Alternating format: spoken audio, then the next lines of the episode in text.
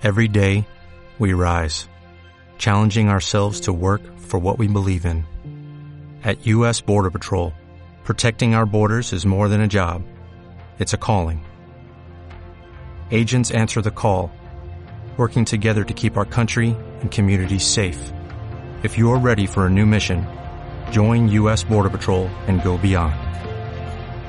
Learn more at cbp.gov/careers. Muy buenos días, familia Amistad Cristiana y amigos que nos acompañan en esta transmisión. Como siempre es una bendición, un privilegio el poder estar con ustedes compartiendo la palabra que el Señor nos ha dado.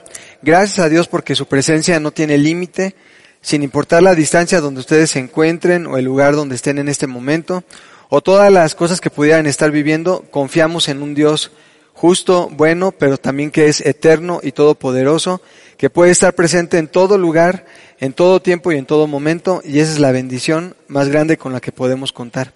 Así que yo quiero invitarles que antes de empezar con la palabra que el Señor ha puesto en mi corazón para compartir con ustedes en este día, eh, que ahí en su casa donde están, si estás cerca de tu esposo, de tu esposa, con tus hijos, pues acércate a ellos, toma sus manos.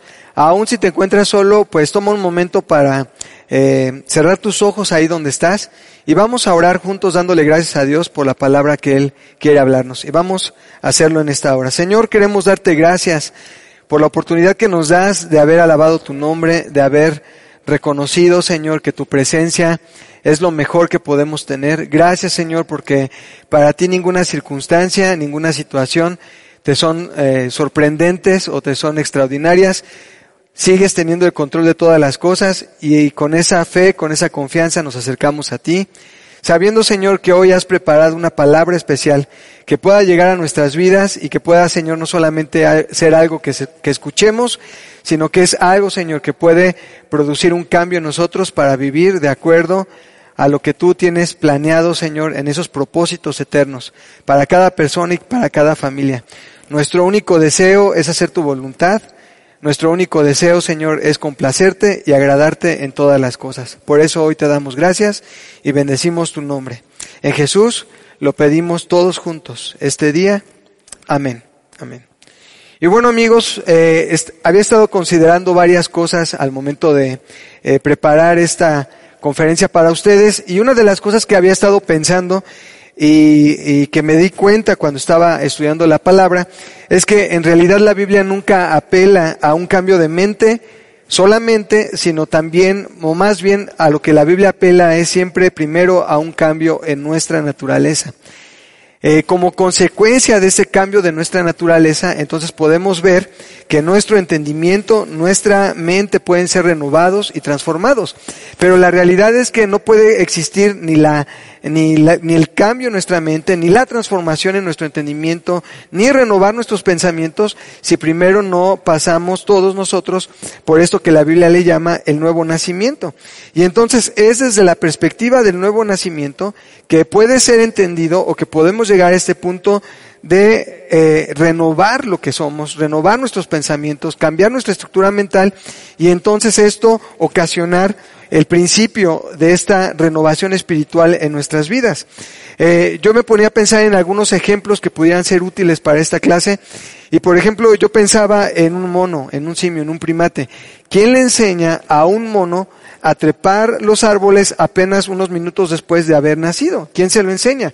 Él no fue a una escuela, no tomó un curso, no recibió una instrucción específica para poder seguir los pasos que lo llevaran a hacer esa actividad sino que su naturaleza ya estaba eh, adaptada a este tipo de pensamientos o de estructura, más bien sus pensamientos y estructura mental ya estaba adaptada a su naturaleza. De la misma manera pensaba, por ejemplo, en, el, eh, en un caballo. ¿Quién le enseña a un caballo a galopar apenas 30 segundos después de haber nacido? no hay un curso que él tome, no hay una escuela, no hay un, no hay instrucciones que se le tengan que dar para que lo haga, sino que su pensamiento, Su mente está adaptada a la naturaleza que ya tiene. De la misma forma, como lo vimos en estos, en estos ejemplos de estos animalitos que les mencioné, no se le puede enseñar a una persona a vivir la vida cristiana solamente como algo mental o como algo que tiene que aprender eh, basado en seguir reglas o instrucciones o hábitos.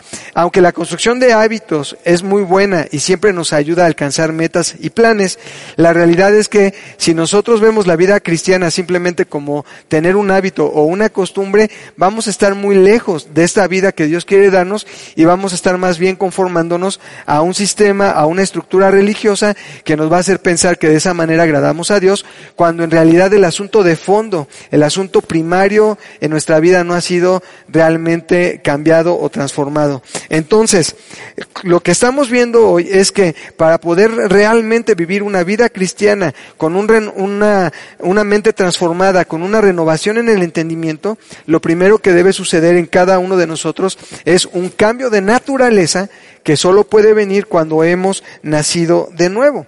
Entonces, si esto que te acabo de explicar nos queda claro, yo te haría una pregunta. ¿Qué es lo que entonces debería sucederte para que tú seas una persona verdaderamente feliz? Piensa cinco segundos en esto. Y podrías empezar a hacer ahorita una lista mental de un montón de situaciones o de cosas que tú asumes o tú crees que al tenerlas en tu vida, entonces podrías ser una persona más feliz de lo que eres ahora. A ver, piensa otra vez, ¿qué tendría que pasarte? ¿Qué tendría que sucederte para que seas completamente feliz? Y si realmente nos podemos eh, sentar un minuto a meditar en esta pregunta, podríamos llegar a la conclusión de que no hay nada que pudiera pasarte, no hay nada, absolutamente nada que pudiera sucederte que te haga una persona completamente feliz. Eso es imposible.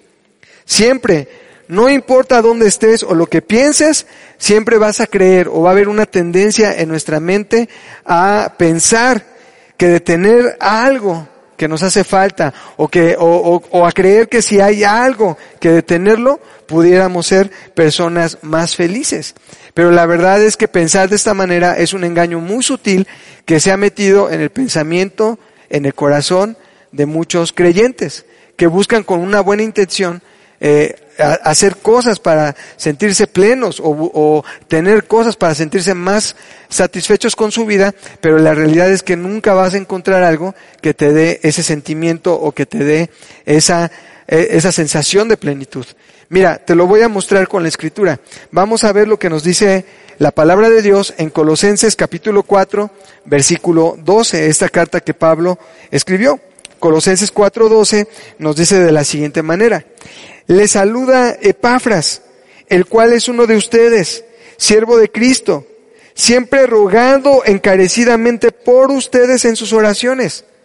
Y no dice para que este todo lo que desean les sea cumplido, no es para no es que Epafras está orando para que todo lo que tú deseas lo puedas tener a la mano o que puedas alcanzar la felicidad, sino fíjate el concepto de cómo es la oración de Epafras. Dice la escritura, dice que él está rogando encarecidamente por ustedes en sus oraciones para que estén firmes, perfectos y completos en todo lo que Dios quiere.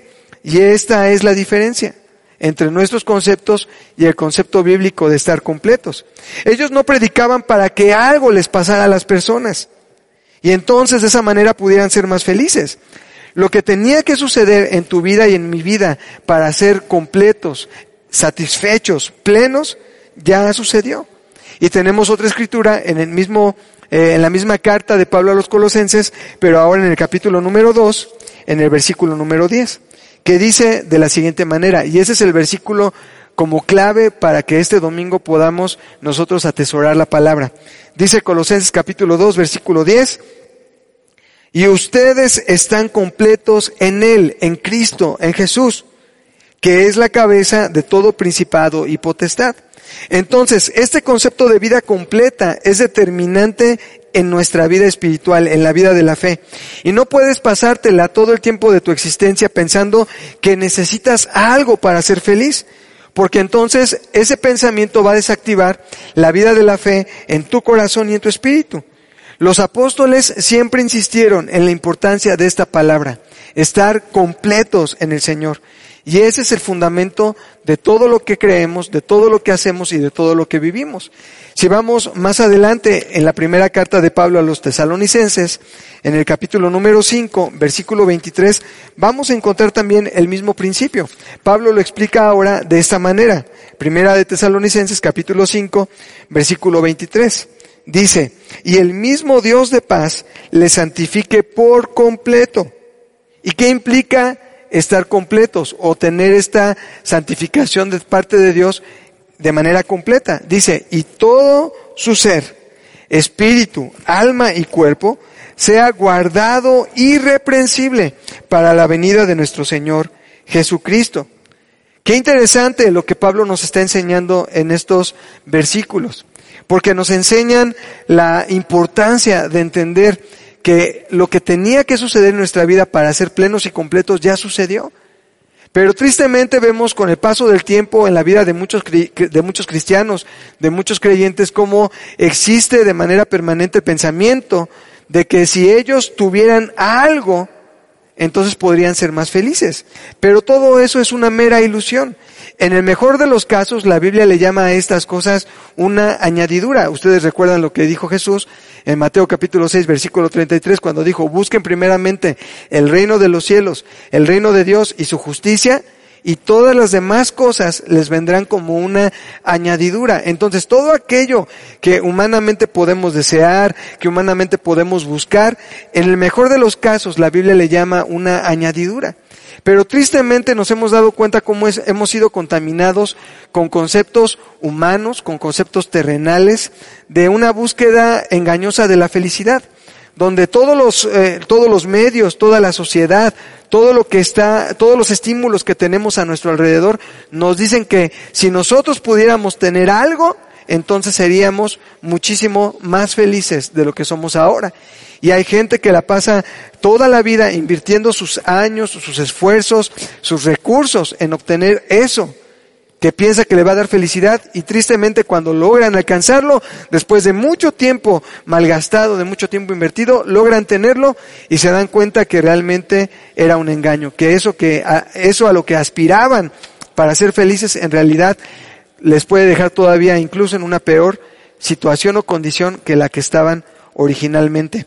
Mira, recuerdo mucho un cuento, este, un cuento ruso que en algún momento leí en la primaria, ni siquiera puedo recordar el autor o el nombre del cuento porque lo leí siendo muy pequeño y siempre he tratado de buscarlo pero no logro este dar con él pero en este cuento ruso eh, se contaba la historia de un hombre que por alguna situación extraña, obviamente, que la narración no te platica, después de muchos años de estar en coma, creo que habían pasado 10, 15 años que estaba en coma este hombre, despierta abandonado solo en una cabaña. Y él no es consciente de nada de lo que tiene alrededor pero, eh, eh, o sea, no puede reconocer nada de los objetos, no, no sabe su nombre, no sabe, eh, no puede identificar ninguna de las cosas que están a su alrededor dentro de esta cabaña, pero lo que sí siente es una, una necesidad tremenda de tomar algo porque tiene sed. Su lengua está seca, está, eh, está pastosa, la sensación que tiene en las mejillas por dentro, en la garganta, y él tiene necesidad de que algo le quite esa sensación terrible que siente en la boca. Pero como no reconoce nada de lo que está a su alrededor, él empieza a morder eh, las cobijas sobre las que estaba acostado, muerde el colchón y se da cuenta que eso no le puede quitar la sensación que tiene y entonces empieza a morder las patas de la cama, va con la silla, va con la mesa, de repente logra llegar a la puerta y muerde la puerta, la perilla y se da cuenta que no puede satisfacer esta sensación que tiene. Y, puede salir de la cabaña y, afuera se da cuenta que hay este eh, varias hojas secas sobre el piso, eh, eh, las, las toma, las mete a su boca, tampoco le satisfacen, y entonces empieza a tomar las plantitas más verdes o las hierbas más verdes que encuentra, las muerde y de repente encuentra una savia que de alguna manera le da un, un cambio a, a, a, a lo que tiene ahí por dentro, pero aún así no está satisfecho con ello y, y, empieza a buscar en todos los elementos sin darse, sin darse cuenta que frente a él hay un, hay un este, hay un lago donde hay agua fresca, fría, con la cual podría saciar su sed, pero no llega a ella porque está investigando o experimentando primero con todas las cosas que tiene a su alrededor, tratando de calmar esa sensación. Entonces, este cuento me recuerda mucho a la situación que vivimos eh, eh, de manera constante durante el tiempo que Dios nos presta de vida en esta tierra, que estamos buscando encontrar satisfacción en todos los elementos que tenemos alrededor, dándonos cuenta que eh, ninguno de ellos puede realmente darnos el sentimiento, la sensación, la satisfacción de estar plenos y completos. Entonces, siempre vas a encontrar frases como esta. La gente siempre tan enfocada en las cosas materiales o en la búsqueda de una eh, felicidad personal o de un placer personal, te va a decir frases como esta. Si yo tuviera otro auto diferente al que tengo, entonces sería muy feliz porque esta carcacha ya me está dando muchos problemas. Pero si yo tuviera un auto mejor, un auto último modelo, entonces sería una persona mucho más feliz. Hay gente que piensa, si mis hijos dejaran las drogas, entonces yo sería más feliz. Si mi esposo fuera un mejor hombre y no me maltratara y me tratara con cariño, entonces yo sería más feliz. Si mi esposa me atendiera y me hiciera de comer lo que a mí me gusta y se sometiera a mí y me hiciera caso, entonces yo sería una persona mucho más feliz. Si mi rodilla no me hubiera fallado, si no me hubiera lastimado la rodilla, entonces yo sería un futbolista profesional. Si tuviéramos un mejor presidente, este país no sería tan corrupto como lo es. Si tuviera más dinero, entonces podría ser mucho mejor de lo que soy ahora y podría alcanzar y ser y tener y todo lo que quieras. Pero la realidad es que todo eso nos enseña que hay vacíos que no pueden ser llenos con ninguna cosa que hay en este mundo. Y en Dios no hay algo que nos debe suceder, sino que en Dios tiene que pasarnos a alguien y eso es pasar, como dice la escritura, de las tinieblas a la luz. Te pueden pasar todos los algos y seguir incompleto, seguir insatisfecho. Pero si a ti te pasa a alguien, entonces la vida puede cambiar. Tú puedes vivir sin todos los algos, pero si tienes el alguien, entonces puedes cumplir verdaderamente el propósito de Dios en tu vida. Tú no eres alguien que está buscando algo. Tú eres alguien que está buscando a alguien. ¿Por qué? Porque el ser humano es eternamente insatisfecho. El ser humano siempre va a ser voraz, va a querer, eh, eh, es alguien eternamente insaciable. Te pueden pasar todos los algos y seguir sintiéndote incompleto e insatisfecho. Hay gente que tiene todo el dinero y todo el poder en el mundo, pero están vacíos en su corazón, en lo profundo de su vida. Así que fuimos diseñados por Dios para tener a alguien que juntamente con su persona puede traer todos los recursos necesarios para que podamos cumplir la voluntad de Dios, sus propósitos eternos y entonces ser verdaderamente completos, plenos y satisfechos en Él. Nunca vas a poder terminar con la voracidad que existe en el corazón de las personas. Puedes darle todo lo que hoy te piden y mañana van a querer más y otras cosas diferentes. Es como por ejemplo el caso de los niños. Tú puedes darle a tu hijo el mejor juguete, lo que te pide, y después de un tiempo lo va a dejar abandonado en un rincón y te va a estar pidiendo otra cosa distinta. Mira, tristemente nos damos cuenta en el caso de toda la Biblia, sobre todo en el Antiguo Testamento, cómo, sí, sobre todo en el Antiguo Testamento, cómo antes de que llegara Jesús, vas a encontrarte una condición, que toda la gente se acerca a Dios para buscar algo. Y esa es tristemente la condición de muchos cristianos, muchos creyentes, entre comillas, de nuestros días. Gente que se, se acerca a Dios buscando algo que Dios tiene que darle. Y le pasaba al pueblo de Israel. Mira, ellos buscaron libertad y Dios les dio libertad. Querían tierra y Dios les dio la tierra. Querían alimento, comida, agua para saciar su sed y Dios se los dio. Buscaron profetas que les dirigieran una palabra y entonces el Señor les puso profetas.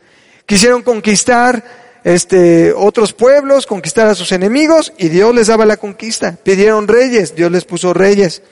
Y por cuatro mil años de historia en el Antiguo Testamento te das cuenta que Dios les daba todos los algos que ellos pedían, comprobándoles de esta forma, que impresionante es Dios, porque al darles todos los algos que ellos pedían, Dios les estaba comprobando que no podía existir nada que realmente constituyera a una persona como feliz y plena. Porque todo lo que Dios quiere darnos está en una sola persona. Todo lo que el ser humano busca está solamente en una persona. Y para poder entender eso necesitamos nacer de nuevo. Mira, es muy triste darnos cuenta cómo muchos de nosotros fuimos afectados por una o, por un pensamiento cristiano que estaba enfocado más en nuestra necesidad que buscar verdaderamente la persona del Señor. Es decir, a lo que me refiero es que muchas personas se acercaron al Evangelio porque tenían este famoso eslogan de que solamente Dios puede hacer al hombre feliz. Y aunque es cierto, también hay una parte muy, eh, hay una línea muy delgada entre eh, entender bien esta frase o irnos tras la imaginación de nuestro pensamiento, como dice Jeremías, y pensar de Dios cosas que Dios mismo no nos ha dicho o no está en sus planes o no está en sus propósitos. Antes se decía, mira, ¿quieres ser feliz y quieres encontrar sanidad? Entonces acércate a Dios porque Él te va a dar la sanidad. Es la misma perspectiva de lo que yo te hablaba, por ejemplo, del pueblo de Israel en el Antiguo Testamento. Tienes necesidad, acércate a Dios, Dios va a suplir tu necesidad. Tienes problemas, acércate a Dios, Dios va a resolver tu problema. Tienes una este, situación complicada, acércate a Dios y Dios te va a resolver el asunto. Entonces, muchos de nosotros, en principio, intentamos acercarnos al Señor porque pensamos que Él iba a darnos todas esas cosas que iban a, a darnos esa satisfacción porque eran cosas que creíamos que necesitábamos. Pero la realidad es que la Biblia nos enseña que Dios quiere darnos su persona, la persona de Jesús, para que en Él nosotros podamos ser hechos completos. Y por eso te puedes dar cuenta cómo la Biblia nos enseña en Filipenses 4:13 que todo lo podemos en Cristo que nos fortalece. Y esa es una frase muy interesante, la de Filipenses 4:13, que todos sabemos de memoria, que todos la hemos repetido infinidad de veces, que la hemos leído hasta el cansancio, pero que estamos lejos de verdaderamente entenderla. Todo ser humano que busca algo necesita nacer de nuevo. La mejor versión de cada uno de nosotros es Cristo. Siempre he escuchado que la gente dice, este, voy a dar la mejor versión de mí mismo, pero eso no sirve de nada. La mejor versión de Carlos, de Carlos no es este un, no es Carlos tratando de ser un mejor Carlos, sino que la mejor versión de Carlos es manifestar al Cristo que está dentro de mí, sacar al Cristo que yo llevo dentro. Por eso Pablo decía también en la en la escritura dice, eh, eh, eh les decía a, a, los hermanos, yo sufro dolores de parto por ustedes hasta que Cristo sea formado en sus vidas. Entonces nos damos cuenta que no necesitamos algo, sino que necesitamos a alguien. Filipenses 4:13, lo que leíamos hace un momento, no es algo, es alguien. Al mundo no le falta algo, al mundo le falta el alguien. Por eso Jesús siempre, a lo largo de su ministerio en la tierra, Él dijo, yo soy. Yo soy la luz del mundo. Yo soy el buen pastor. Yo soy la puerta. Yo soy el camino. Yo soy la verdad. Yo soy la vida. Él siempre dijo, yo soy. Él nunca dijo, yo hago, sino yo soy. Y mira, hay un ejemplo que te quiero poner rápidamente que está en Hechos capítulo número 26 para poder aterrizar esta idea de lo que quiero hablarte. Y en Hechos 26, versículo 14, que es donde vamos a leer, tenemos la historia o el testimonio de cómo Pablo eh, se convirtió. Algo que también tenemos en el capítulo número 9 del libro de los Hechos. Y dice de la siguiente manera, empezando por Hechos 26, 14. Dice así, y habiendo caído todos nosotros en tierra, es una frase muy interesante, es una frase muy especial. Mira, yo entiendo cuando teológicamente o doctrinalmente se enseña esta situación de la caída del hombre. Pero personalmente yo tengo un problema cuando este, se quiere presentar esta idea de la caída del hombre, de que el hombre cayó en pecado. Y te voy a decir por qué tengo problemas con esa expresión. Ahora, obviamente yo entiendo lo que la doctrina quiere explicarnos o, lo o cuál es el fondo de esta enseñanza. Obviamente lo entiendo, pero tengo muchos problemas con la palabra caída porque no tiene el mismo sentido de urgencia que lo que Dios le dijo al hombre eh, que iba a suceder cuando pecara. Porque te voy a explicar por qué. Porque en Génesis capítulo 2, cuando el Señor le da la instrucción al hombre de no comer del árbol de la ciencia del bien y del mal, le dijo, el día que tú comas de ese árbol, ciertamente morirás.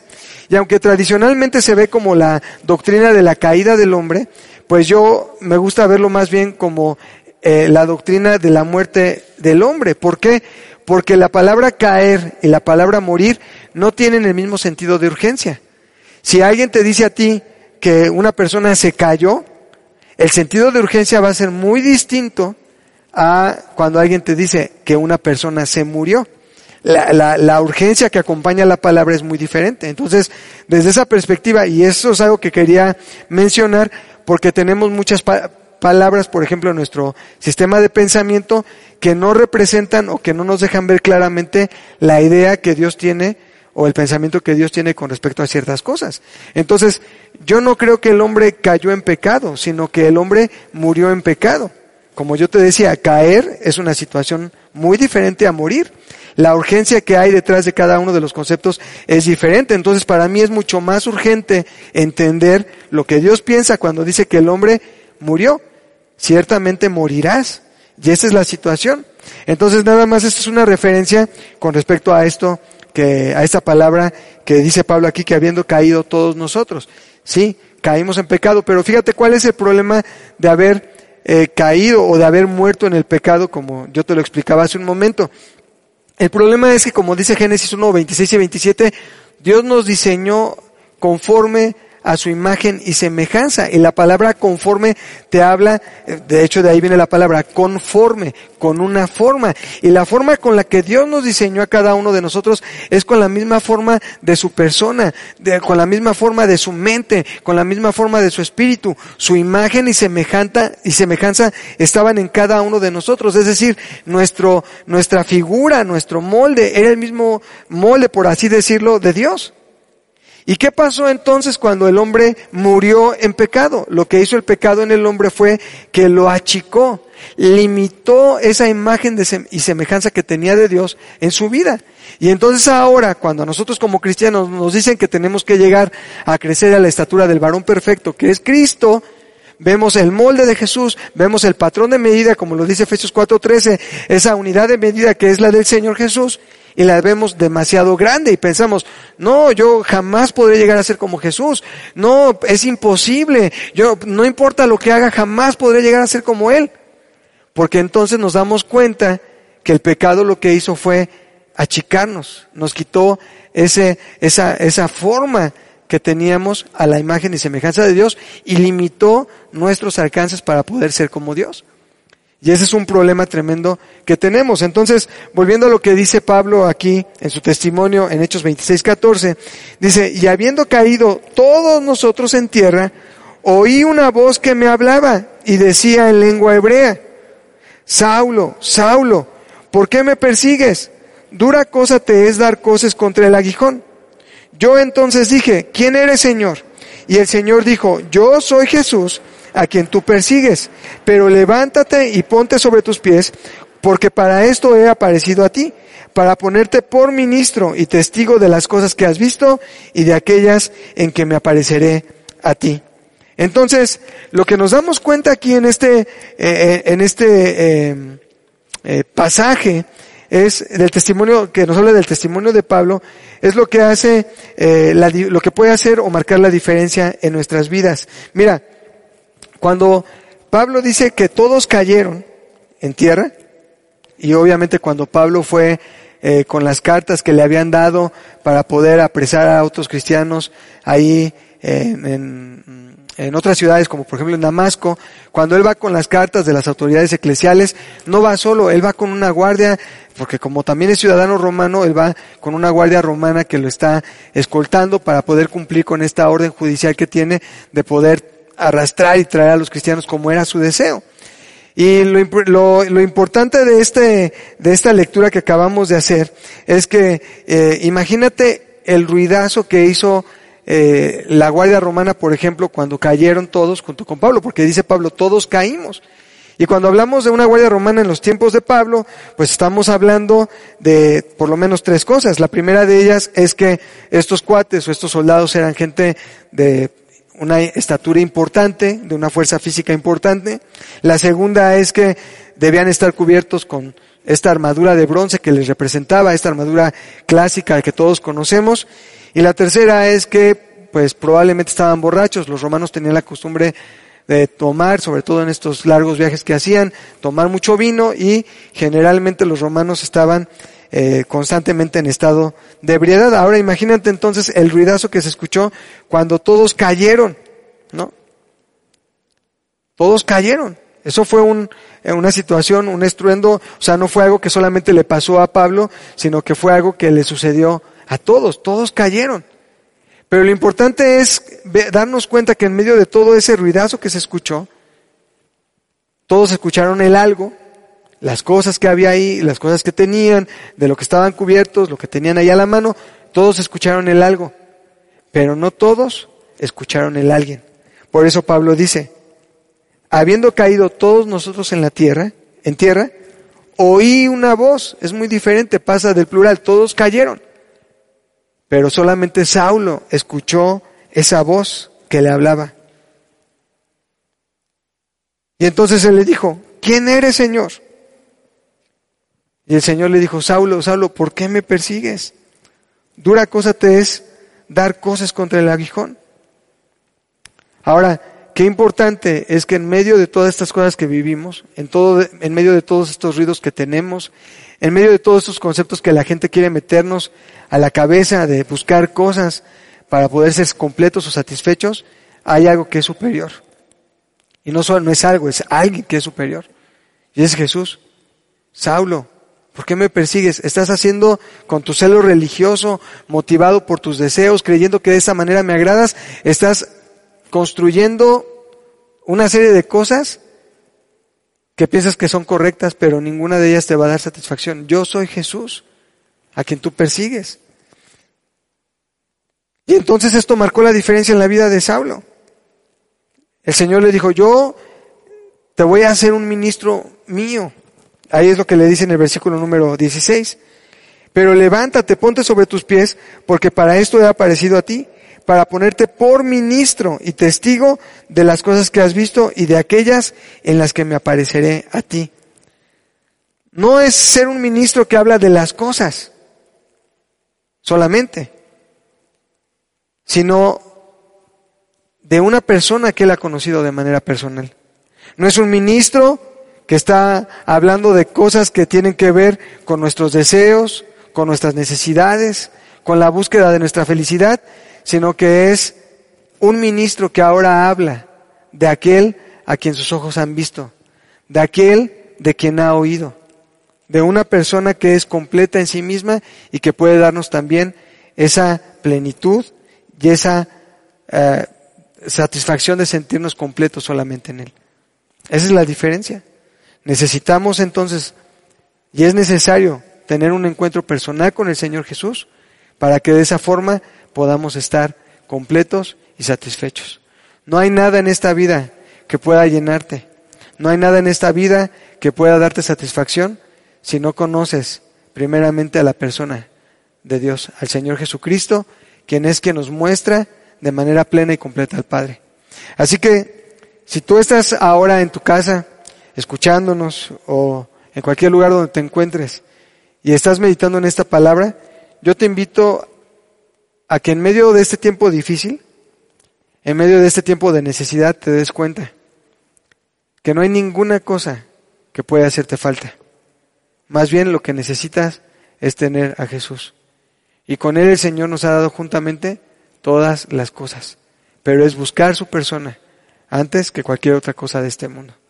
Así que yo te invito a que ahí en tu casa o donde estés, cierres tus ojos y le pidamos al Señor que Él venga a nuestras vidas. Señor, hemos entendido que lo único que puede hacernos completamente satisfechos, que lo único que realmente puede llenar nuestras vidas es tu presencia. Es tenerte a ti, Señor. Que más que cosas, que más que algo, necesitamos de alguien y ese alguien eres tú, Señor. El único que puede llenar nuestro corazón. El único que puede darnos satisfacción plena y total. El único Señor que puede hacernos completos para cumplir la voluntad de Dios. No queremos, Señor, acercarnos a ti con esta misma actitud que tenía el pueblo de Israel de solamente buscarte porque tenía una necesidad de algo. Y cuando ellos buscaban sanidad, tú eras el Dios sanador. Y cuando buscaban el Dios que les defendiera de sus enemigos, entonces tú eras el Dios de los ejércitos.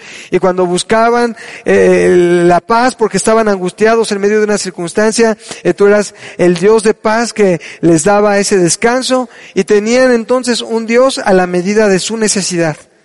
Pero nosotros, Señor, no queremos que eso sea así. No queremos que tú te hagas a nuestra medida sino que más bien nosotros queremos alcanzar esa medida de la plenitud de Cristo, alcanzar y ser completos para ser como Jesús, poder llenar, Señor, esa imagen y esa semejanza con la cual tú nos formaste, nos creaste desde un principio, Señor, y que ahora nos has hecho entender que es posible poder alcanzarla. ¿Cuántos años de nuestra vida han sido malgastados o mal invertidos creyendo que el hacer tales o cuales cosas nos podían llevar a ser como tú, sin darnos cuenta, Señor, que lo que realmente necesitábamos era tu presencia en nuestras vidas, tu persona. Y eso es lo que hoy anhelamos, Señor. Que aunque puedan haber moveres que nos hagan caer y que se escuche un ruidazo a nuestro alrededor y que todos puedan darse cuenta de que algo pasó, que nuestro corazón y nuestro oído puedan estar afinados para oír tu voz en un lenguaje claro, en un lenguaje que pueda ser comprensible a cada uno de nosotros, manifestándote, Señor, en nuestras vidas y sabiendo, Señor, que si te tenemos a ti, realmente podemos tenerlo todo. Gracias, Señor, porque podemos con esa confianza declarar que en ti somos completos, que en ti somos llenos, en ti somos totalmente satisfechos y que ninguna cosa entonces nos hace falta porque todo lo podemos en Cristo, que es quien nos fortalece, que es la fuente de nuestra fortaleza. Gracias Señor por habitar dentro de nosotros y por mostrarnos que es posible llegar a esa altura, a esa plenitud, a ese nivel de perfección. Te damos gracias y en Jesús lo pedimos todos juntos. Amén. Pues muchas gracias queridos amigos, que el Señor les guarde, que el Señor les bendiga y nos vemos próximamente.